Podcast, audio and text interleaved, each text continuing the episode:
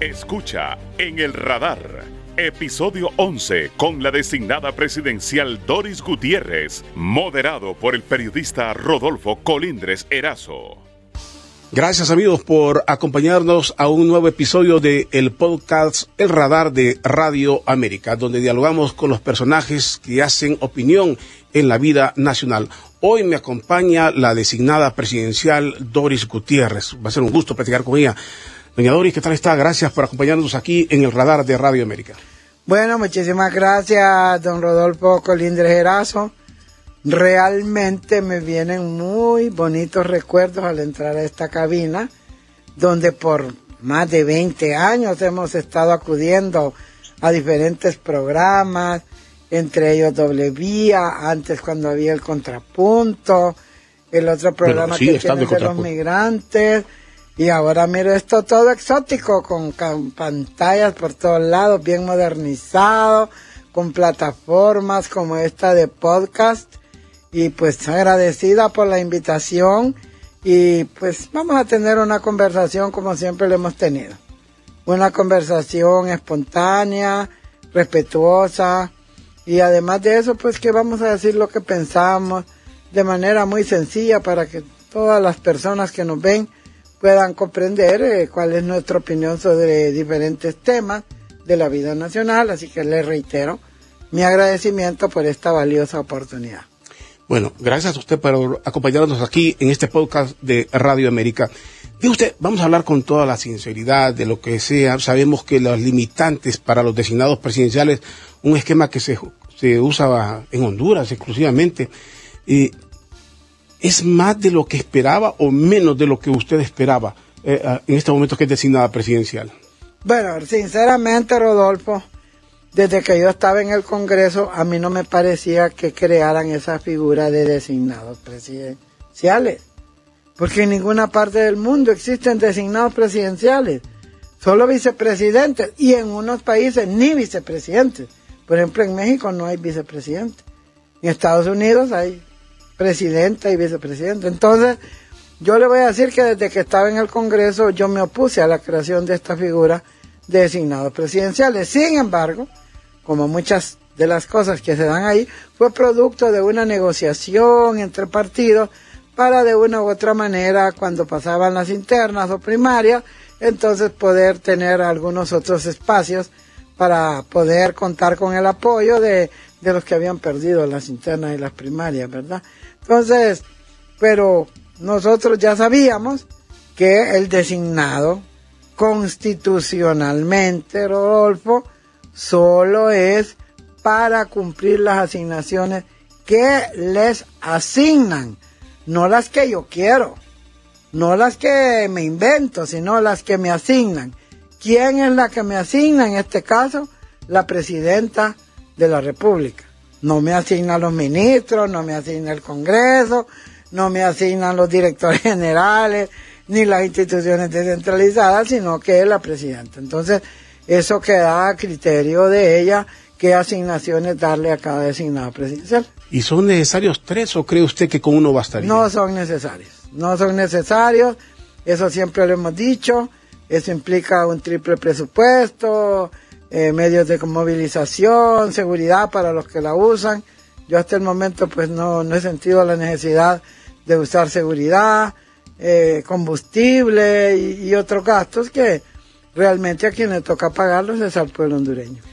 ¿Y siente usted que en, las asignaciones hay cosas donde usted podría aportar más eventos, sea como sea? Eh, se juega un papel de vicepresidente aunque la figura no esté ahí. Se debería de jugar así. ¿Siente usted que ¿Podría dar un poco más?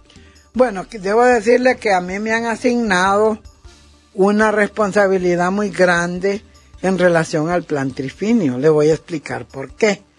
Es el único proyecto que está, el, que está ejecutado en base a un tratado. O sea que quien rige la ejecución del plan trifinio es el tratado en primer lugar y la constitución en segundo lugar. Es un tratado de suma importancia porque es regional, o sea, es de tres países, de Honduras, de Guatemala y El Salvador. Le voy a ser sincera, yo casi no sabía qué era eso del plan trifinio. Inclusive cuando la presidenta me llamó, que recuerdo que fue como cuatro o cinco días después de la toma de posesión, ella me dijo, te voy a dar el plan trifinio. Y yo me quedé así como en la luna, ¿y esto qué? Dije yo, ¿verdad? entonces, qué se come? ¿qué es esto? Y entonces, eh, pues me puse a conocer y a estudiar, a leer el tratado, a, a ver cómo había funcionado, etcétera, etcétera. Entonces es un tratado que requiere dedicarle tiempo, esfuerzo, Rodolfo. Cada viaje solo de llegada allá son más de 800 kilómetros. Yo ya tengo 75 años. No es como cuando usted me conoció que tenía como 40, 45, 75. Entonces, eh, para poder, usted sabe que estos eh, proyectos y tratados no se pueden, no se pueden realizar solamente vía teléfono o, o por las redes, que ahora las redes son una gran ventaja, pero nunca es igual como ir al sitio. Pero no, como ir a hablar con no- la gente. No, no, no la mandan en helicóptero. No, no, yo no, es que a mí no me gustan esos helicópteros y yo prefiero mejor ir por tierra. Y ahí hemos ido, ¿vale? Como siete veces hemos ido, solo el año pasado. Y nuestro director ejecutivo ha ido, bueno, un montón de veces. Y pues se, se requiere dedicarle mucho tiempo y mucho esfuerzo, pero es un proyecto lindísimo porque es un proyecto de integración que era lo que soñaba Francisco Morazán. Entonces nos toca a los tres países, oiga bien, nos toca, por ejemplo, guardar una reserva biológica extraordinaria como es la reserva de Montecristo. Y esa reserva está entre los tres países. O sea que si le ocurre algo a, la reserva de Montecristo en Honduras, entonces nosotros tenemos responsabilidad o El Salvador o Guatemala. Eh, es la única, oiga bien, la única reserva trifinia en el continente americano. Y una de 22 reservas biológicas trifinias del mundo. Doris, ¿y, y a usted sí la tienen al día? ¿A usted, a usted sí le llevan el salario al día? Porque Salvador dice que a, que a él no le, no le pagan desde hace mucho tiempo. ¿A usted? Bueno, mire, en nuestro despacho recibimos 800 mil lempiras mensuales. De esos ocho, bueno, yo- a mí me da risa porque algunas instituciones, bueno, tienen 800 mil tal vez para solo un renglón de gastos. Entonces nosotros recibimos 800 mil lempiras, de los cuales el 35 a 40% lo utilizamos para pago de personal, para gastos administrativos, para combustible, compra de materiales y el resto por decisión de esta servidora suya lo hemos utilizado para continuar con los trabajos de capacitación de microempresas y también para hacer pequeños proyectos sociales. Quiero decirle, yo creo que a usted le he mandado varios informes, mi práctica siempre ha sido rendición de cuentas y ahora que estoy en el Ejecutivo soy más rigurosa porque nunca he recibido una cantidad mensual, eh, digamos, grande, en el sentido de que en el Congreso pues no solo teníamos el salario y daban unos gastos para, para viajes y todas esas cosas. Pero como esto es una cantidad que yo la siento un poco grande, entonces nosotros damos informes mensuales. Hasta el día de hoy hemos presentado 13 informes mensuales de no solamente los números, sino que son informes narrativos y financieros. Doris, pero y de además, ahí viene, de- perdón, perdón que le interrumpa, de ahí viene, eh, de esos 800 mil empiras mensuales, de ahí sale su salario. de ahí pues. sale mi salario. Y no lo necesita usted, usted lo... lo, lo- No, yo lo ocupo porque yo solo yo trabajo en mi casa, tengo un hijo ah, no, es que especial. co- como usted dijo que lo, que lo, lo, lo había deci- decidido entre... Yo creí que lo donaba, no. No, no, es que yo lo que lo que decidí es que eh, tengo poco personal, solo son siete personas. Entonces, lo que resta lo designamos para apoyo a microempresarios, para capacitaciones, para ferias, para pequeñas obras, para ayudas humanitarias. Y es una cantidad mensual más o menos de unos 300 mil empiras. ¿verdad? Entonces, eh, con eso hemos capacitado más de cuatro mil, cinco mil mujeres en todo el país. Hemos dado fondos rotatorios por más de 2 millones de lempiras. Hemos hecho pequeñas obras, como por ejemplo eh, ayudar a arreglar la casa de una persona que le faltan las láminas, ayudar a hacer unas gradas, unas cunetas, pequeñas obras, porque con esa cantidad no se puede hacer mucho. Y eso eh, hemos invertido aproximadamente también otro millón de lempiras. Y además hemos dado becas o ayudas para niños y jóvenes de escasos recursos económicos. Pero dice usted eh, 75 años, dije, no, no es que le quiera recordar, pero usted, usted, usted lo mencionó. Sí, 75 años.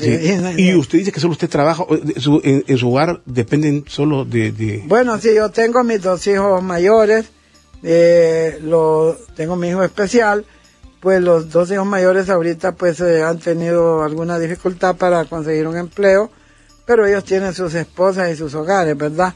Pero sí tengo la responsabilidad de mi hijo especial, que ya tiene 40 años, y que pues eh, su papá murió hace dos años. Entonces el niño solo me tiene a mí y a sus hermanos. Y sí, tenemos que comprarle medicamentos, tenemos que pagar una persona que lo cuide y otra serie de, aspectos que tienen que ver con que este niño tenga una calidad de vida. Niño, no, ya es un muchacho grande, mayor. ¿Y, y, y, y su otro hijo no tiene trabajo? no le puede, usted no le ha podido conseguir. Eh, pues sí, no, no les he podido conseguir, para serle sincera.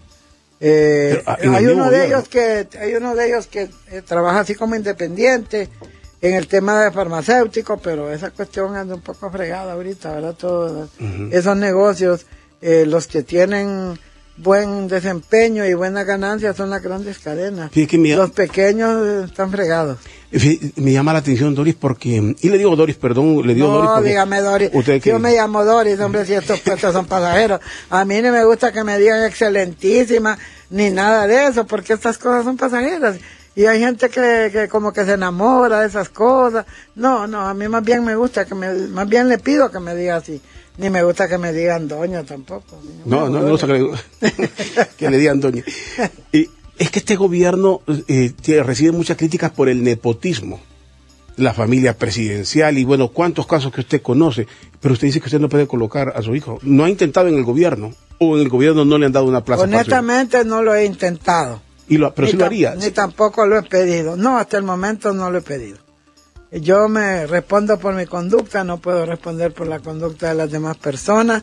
Creo yo que ellos pueden tal vez competir en algún concurso, ¿verdad? Y, por meritocracia pues ocupar algún cargo. Uno de ellos eh, estuvo en el pasado en una, con el doctor Hernández Alcerro, en una, una, él tenía, era ministro de gobernación y después fue mm, secretario de la presidencia, algo así. Entonces eh, ellos tienen sus eh, tienen sus propios ambientes, ¿verdad? Que se han desarrollado y, casi sus empleos pues ellos los han conseguido. Ellos sí, bueno, pero tenemos fe de que en algún momento van a, van a tener una oportunidad. Y, y yo la conocí a usted como de los movimientos, el movimiento campesino y muy de, de pueblo anda con guaruras ahora. ¿Cómo, siente, siente, así como le dicen guaruras, ¿cómo siente el cambio ahora de, ese personaje que estaba sin nada ahora andar protegida? Mi. Mire, la verdad es que eh, a nosotros nos ofrecieron un vehículo pues de, de las mejores condiciones de seguridad, pero nosotros decidimos utilizar un vehículo de trabajo. Porque yo sabía que con este tema, el plan trifinio, se necesitaba un vehículo de trabajo, un doble cabina, eh, con, con paila, como decimos nosotros, y ese es el vehículo que andamos desde el año pasado. Solamente lo maneja un compañero y no tengo guarura, ni tengo guardaespaldas, ni en mi casa hay tampoco policías. Yo sigo viviendo en la misma casa donde vivo. Gracias a Dios tenemos barrio seguro que precisamente yo fui una de las impulsadoras cuando fui regidora. Pero, pero los designados tienen derecho a, tener seguridad. ¿Usted renunció a ella o no se la dieron? No, a mí sí me, yo no puedo mentir.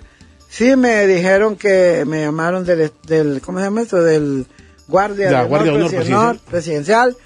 Entonces eh, yo les dije que les agradecía, pero que por el momento no había sentido la necesidad de una seguridad. Puede ser, yo no descarto, Rodolfo, que puede ser que en un futuro eh, yo sienta alguna necesidad de eso, pero por el momento no. Yo me desplazo, pues, claro, con las medidas de precaución que son normales en cualquier ciudadano.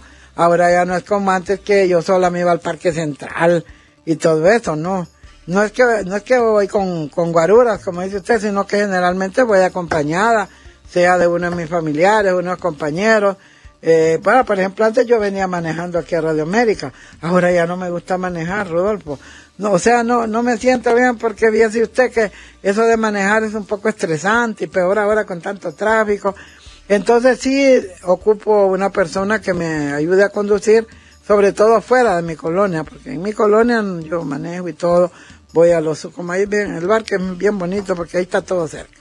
Hay bancos, hay farmacias, hay tiendas, hay todo. Entonces, eh, más canudo, no, pero sí, ya para salir o digamos cuando salimos de viaje, que nos toca ir a Ocotepeque, a Copán, a, a veces vamos a Olancho, a Comayagua, donde sea, sí vamos con, varios compañeros, pero no porque sean guaruras, sino porque cada uno tiene que ir a desarrollar su trabajo. Vaya, para el caso cuando vamos a dar cursos, tienen que ir los capacitadores ahí, ¿verdad? O cuando vamos a hacer algún otro trabajo de alguna pequeña obra, pues va la ingeniera que tenemos. Entonces, tranquila, o sea, yo no siento que me haya cambiado mi ritmo de vida, ni, ni nunca, gracias a Dios, nunca me ha pero, pero, tiene, tiene su, su, su, finca o solo tiene la casa de...? No, cuando mi, Mauricio, mi esposo, estaba vivo, teníamos una finquita ahí por Guinope, pero como después nos separamos hace muchos años, entonces se la vendió. Y no, yo sé de eso de fincas, no, yo, eso es otro, como dicen, otro trabajo.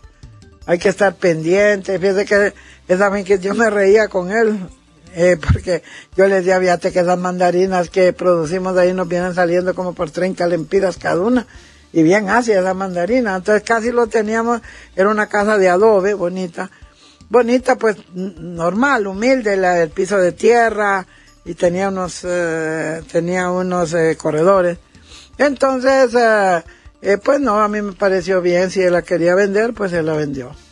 Pues yo creo que la vendió barata porque no era nada lujosa. Y no, yo solo tengo la casa donde vivo. Porque ahí estoy bien, a mí me encanta vivir en mi colonia, cómodamente. No es una casa lujosa, pero yo me siento bien porque ahí tengo todo cerca.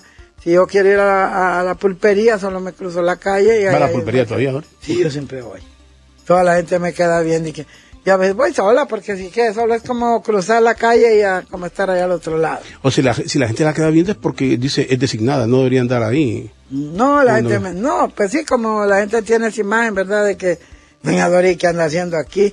Sobre todo cuando la muchacha se va al fin de semana y me hace falta, por decir algo, eh, me hace falta comprar tal vez algún pan molde o alguna media libra de jamón para hacer un sanguichito.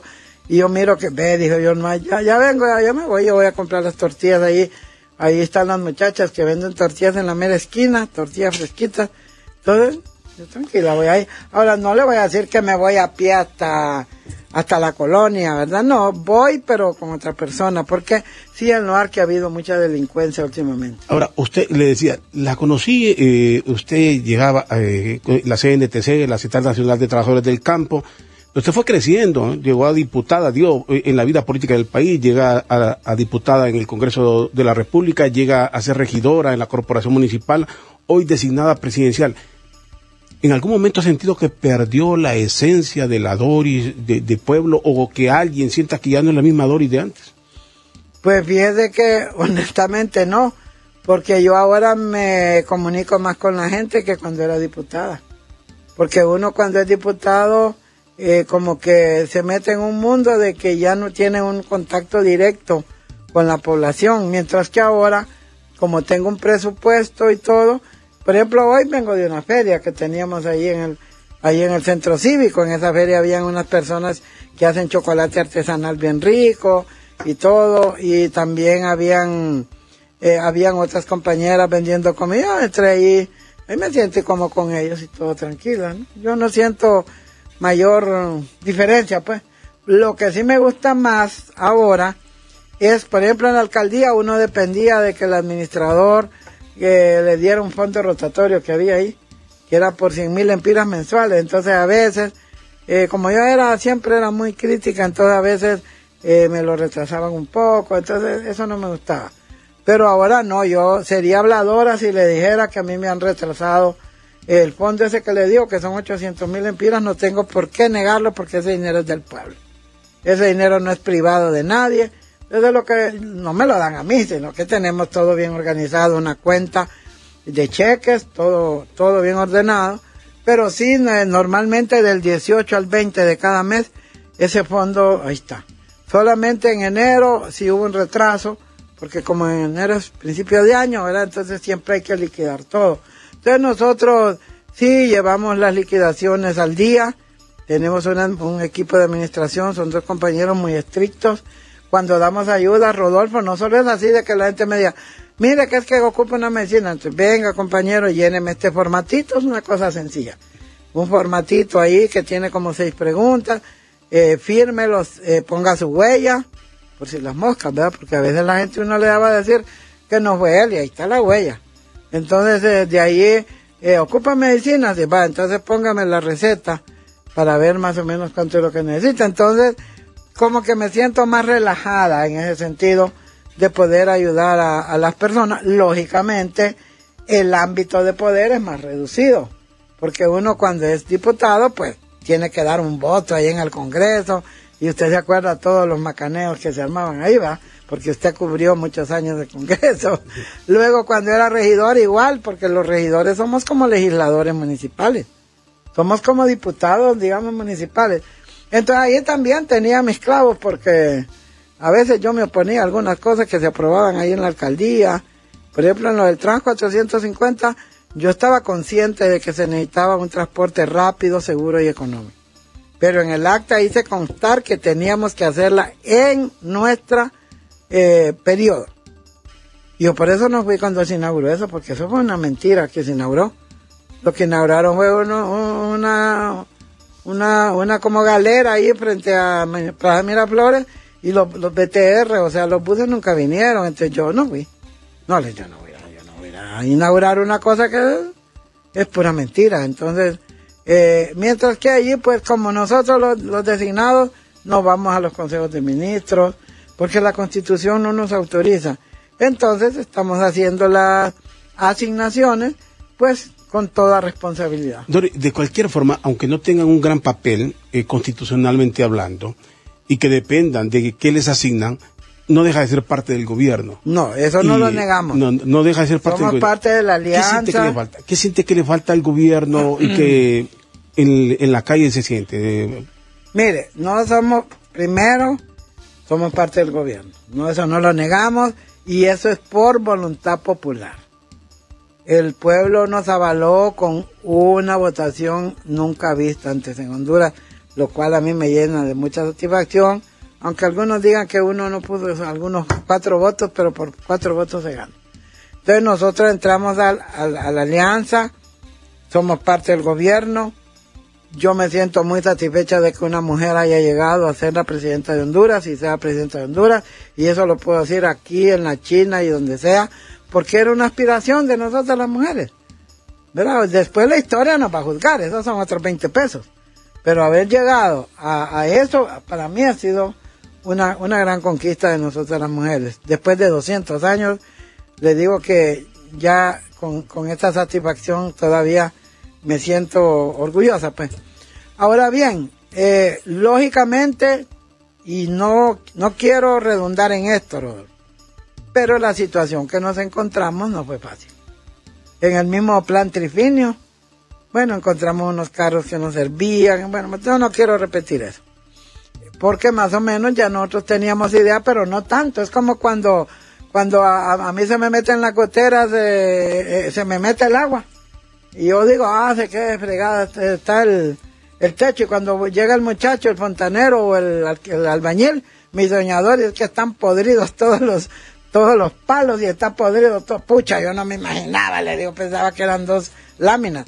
Entonces lo mismo, o sea, de verdad no nos imaginábamos todas las problemáticas que hemos encontrado, sobre todo con personal supernumerario que lo nombraron última hora, con eh, hay que dar una serie de mm, porque los derechos laborales no tenemos los derechos laborales hay que respetarlos. Hay que hay que se necesitan miles y miles de millones de lempiras para poder eh, reconocerle los derechos a todas las personas que los dejaron con acuerdo y ellos no tienen culpa, los dejaron con acuerdo y sí, entendemos eso. El asunto es, dice usted, no quiere repetir, la situación es más grave de la que se pudieron haber imaginado. Ahora, ese argumento por le decía, ¿cuánto tiempo puede durar? Pues llega un momento que la gente va a decir, bueno, van a pasar los cuatro años diciendo cómo nos encontraron. Pero le preguntaba, ¿qué, qué siente que, que, le falta al gobierno? ¿En qué momento habrá que comenzar a ver la luz aquí? Mire, eh, yo creo que este año es un año clave. Ya el otro año ya vamos a la mera. Ahorita todavía hay unos que andan ya en política, ¿verdad? Pero este año es un año clave, el, año pasado pues sí fue un año de adaptación, de ver toda la problemática, etcétera. Yo tengo fe que mm, vamos a iniciar una serie de programas importantes de carácter social. Vamos a tratar los problemas más graves que tenemos y eso no lo podemos. Mire, los hechos son irrefutables, eso no lo podemos negar. Yo lo dije en el informe cuando la presidenta me mandó a representarla yo dije, los problemas que tenemos son problemas graves. En materia de seguridad, la misma presidenta ha dicho, hay una sarta de problemas. En materia de salud, o sea, mejor ni ir a los hospitales porque usted ya mira cómo es la realidad. En materia de educación, las escuelas prácticamente destruidas, eh, la problemática de la calidad educativa que hemos bajado tremendamente. Hoy estoy viendo niños, yo en tercer y cuarto grado, Rodolfo, que no saben leer. Y están en cuarto grado. Yo me acuerdo nosotros, bueno, hace tiempo que estuve en la escuela, pero nosotros en primer grado leíamos, pero a todo dar, ¿verdad? Entonces tenemos serios problemas en educación, en salud, en seguridad, en empleo. Son los cuatro puntos medulares que no es fácil resolverlos, porque eso implica una serie de decisiones fuertes, ¿verdad? Entonces, por eso la presidenta en materia de seguridad, pues ha hecho un llamado enérgico a los encargados de la seguridad en este caso el Ministerio de Seguridad y la Policía Nacional. Igual manera creo que ha hecho reclamos a, otros ministerios porque la palabra de Dios es clave, por sus frutos los conoceréis. Y aquí estoy de acuerdo con usted, Rodolfo. Aquí ya no valen pretextos, así les digo a mis compañeros, mire, les digo yo, no es lo mismo haber estado en el Congreso, ¿se acuerda? Tomándonos el Congreso, tirando pancartas, sacando un pito, no es lo mismo que ahora porque ahora estamos en el poder y tenemos que dar respuestas sí o sí. Así de fácil. Respuestas grandes, medianas o pequeñas, pero tenemos que dar respuesta. Esa canasta básica es un dolor de cabeza para toda la población. ¿Verdad? los precios tan exagerados de, de los productos que todos los hondureños comemos.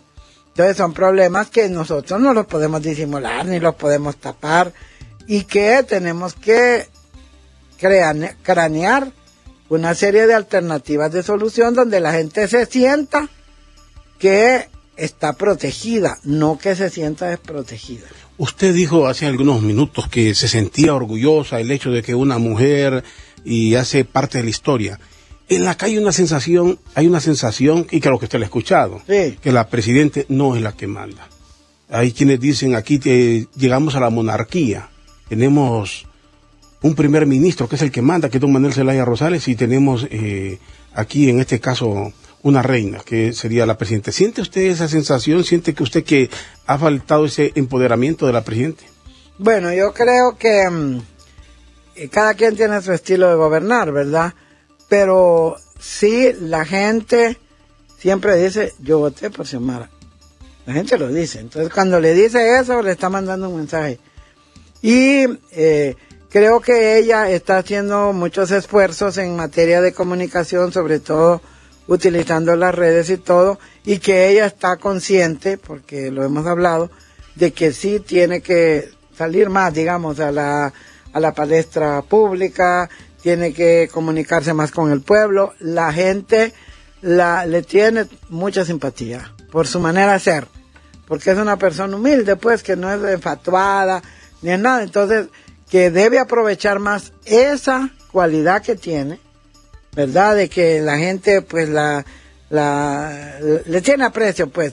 Yo lo vi en la campaña y creo que todavía tiene bastante aprecio. Entonces, que pues ella debería de aprovechar más esas eh, circunstancias para eh, acercarse más al pueblo. Yo creo que eso ella lo sabe y, gradualmente lo va a ir eh, poniendo en práctica, porque es cierto, la gente dice, yo quiero ver a mi presidenta.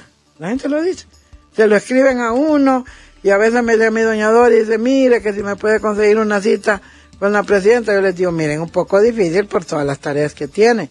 Si yo le puedo ayudar en algo, pues yo le puedo ayudar. Pero eh, entendemos que es complicado que a todo el mundo se le pueda dar, a dar una cita, ¿verdad? Y en la medida que podemos, nosotros atendemos a la gente y le resolvemos dentro de nuestra competencia. Pero no podemos resolver en todo, ¿verdad? Sí, ah, hay otro de los señalamientos que usted los habrá escuchado. Y, se lo pregunto a usted porque obviamente la conocí y sé que usted siempre tuvo un papel beligerante y muy crítica hacia los gobiernos. Y aquí se habla de que se están cometiendo los mismos errores o se está actuando en muchos aspectos muy similar en temas de corrupción, en temas de nepotismo, de todo, se está actuando igual que lo han hecho otros gobiernos. ¿Usted lo siente así o no? Bueno, creo que en alguna medida sí. Por ejemplo, cuando nosotros estuvimos en el Congreso, que éramos oposición, siempre decíamos que nos deberían demandar los proyectos de decreto con la suficiente anticipación para que se hubieran tres debates, que esto el otro, que nos integraran a todas las comisiones, que las sesiones se hicieran de día, todas esas cosas las decíamos y las gritábamos. Ahora pues vemos y esas críticas le hemos hecho, no le ha gustado a mucha gente, porque es que hay gente que solo quiere que uno le diga lo bonito. Que yo le digo ay, qué precioso su programa, que no sé qué. Que sí lo escuché, pero sí yo le digo, ay, Rodolfo, pero es que a mí esa cosa que usted hace, a alguna gente no le gusta eso. Entonces, ¿qué es lo que pasa? que este Congreso es un Congreso mucho más complicado que los anteriores por la correlación de fuerzas. Entonces se están, se están repitiendo las mismas cosas que criticamos en el pasado. Por eso yo riéndome le digo a la gente, miren, no es lo mismo verla venir, como decía mi abuelita, que platicar con ella. Nosotros en la oposición, yo no me despertaba todos los días, hoy qué crítica voy a hacer, porque ahora es qué respuesta voy a dar. Entonces, eh, sí nosotros creemos que hay algunas situaciones que no las estamos haciendo diferentes en los tres poderes del Estado. No me refiero solo a un poder del Estado. Por ejemplo, en el tema de selección de personal, debería de haber más cuidado. Es como que usted venga y traiga a un muchacho egresado de, periodismo y le vaya a dirigirme a este programa de, doble vía. Así un solo. No va a tener la misma experiencia que usted tiene, todo el manejo y toda la cosa. Entonces, es cierto, hay que poner gente joven, yo estoy de acuerdo. Ya los carcamales como nosotros ya, ya creo que hemos dado suficiente función. Pero no se trata de poner la gente solo porque sea joven o solo porque tenga doctorados. Porque a veces uno los doctorados los logra en la práctica, con la relación con la gente humilde. Y usted me está hablando mucho de la CNTC. Mis mayores aprendizajes en materia política y social, yo los adquirí con los campesinos de la CNTC. Algunos de ellos que ni, siquiera sabían leer y escribir, pero le daban unas lecciones de sociología que usted se quedaba helado. ¿Se siente, se siente limitado a veces para decir algo por ser parte del gobierno? E, e, esa, esa condición crítica siente que la ha perdido, que alguna gente diga está muy entregada a Doris. Bueno, mire, honestamente, se lo digo, no es lo mismo estar en la oposición.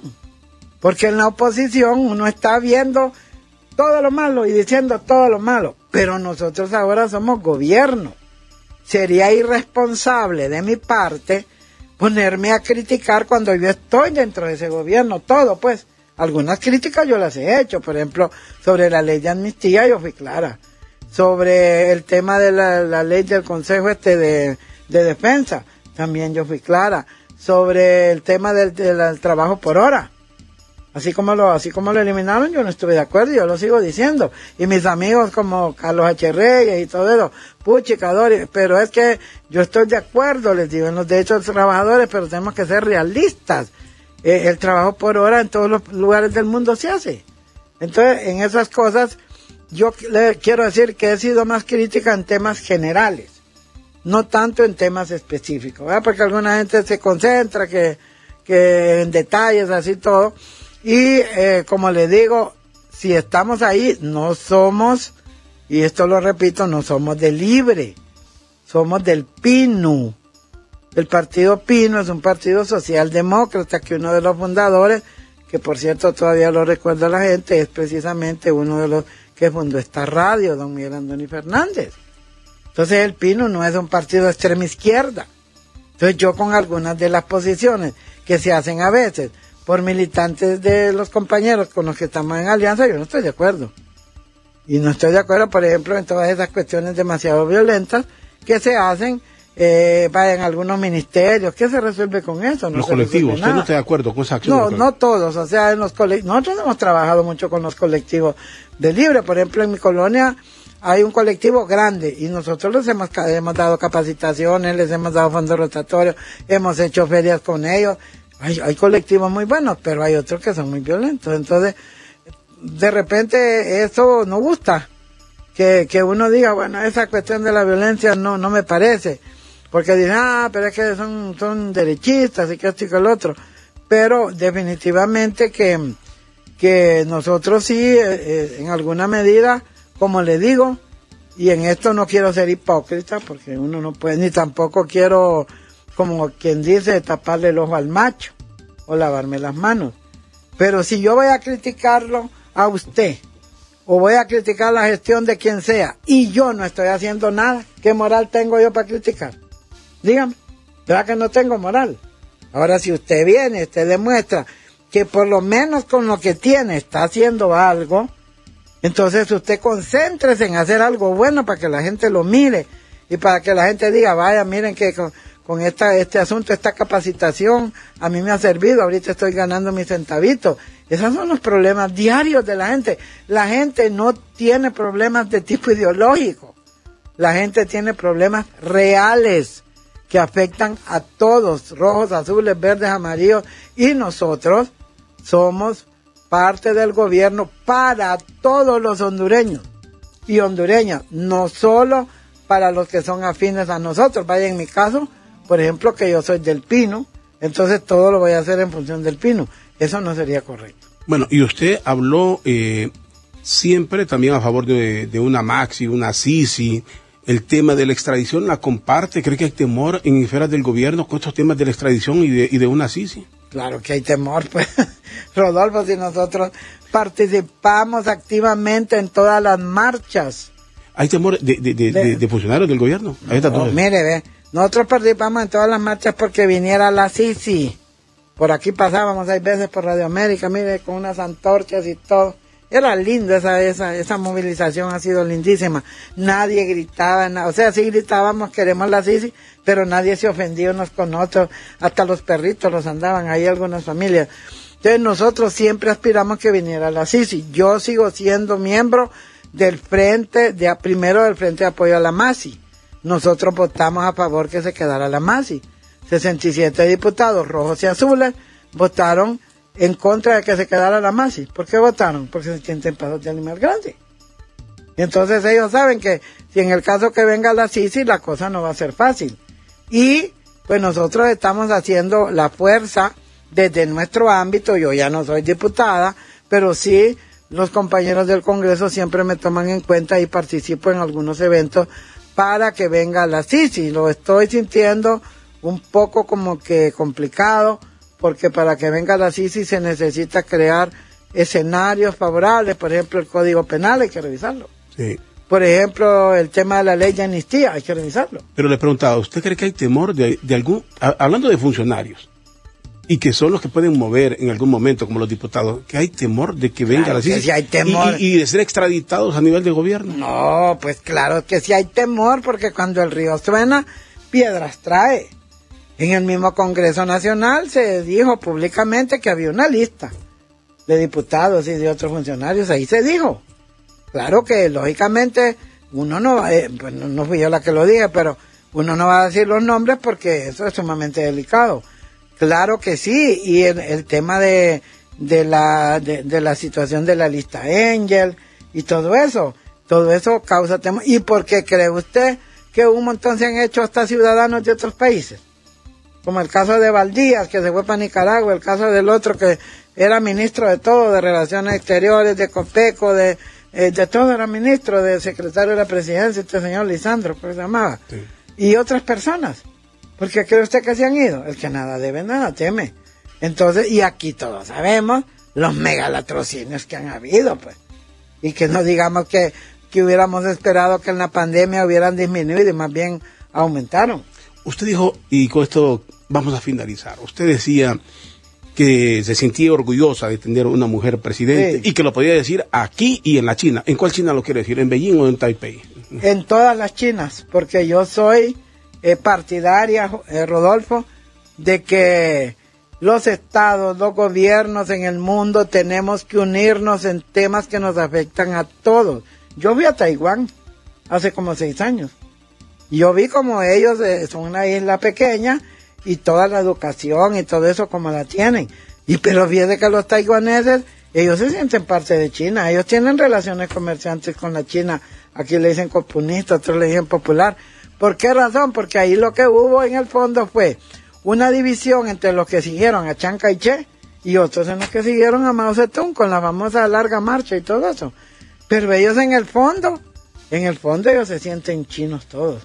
Entonces, nosotros los hondureños eh, yo considero que mm, tenemos que dar oportunidad todavía, apenas tenemos cuánto, 14, 15 meses, de, de, que las cosas puedan mejorar. Creo que todos lo deseamos. ¿O habrá alguien aquí que no, que no quiera que las cosas mejoren? Aunque yo me pongo a veces sospechosa, Rodolfo. Porque yo me acuerdo que con el gobierno que había anteriormente no había tanto bochinche, pues aquí todos los días el centro cívico, todos los días se lo van a tomar. Afortunadamente no se ha gastado ni un lempira tirando bombas lacrimógenas. Con un nivel de paciencia, yo digo, extraordinario. Todos los días casi en el frente de cívico, si no hay toma allá en la presidencial, hay toma ahí, hay toma allá, amenazas de uno, amenazas de otro. Entonces ha habido bastante inestabilidad en la gobernanza. Bueno, gracias, designada presidencial, designada oficial, por habernos acompañado aquí en este podcast, El Radar de Radio América. Gracias a usted, Rodolfo, y siempre muy, muy simpático. Hemos, lo conocemos hace muchísimos años, ¿verdad? Gracias.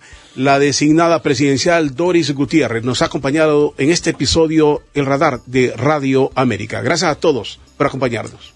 Encuéntranos en Spotify, Apple Podcasts, Deezer, como podcast Radio América HN y en nuestra página web www radioamérica.hn. En el radar, un podcast de Radio América.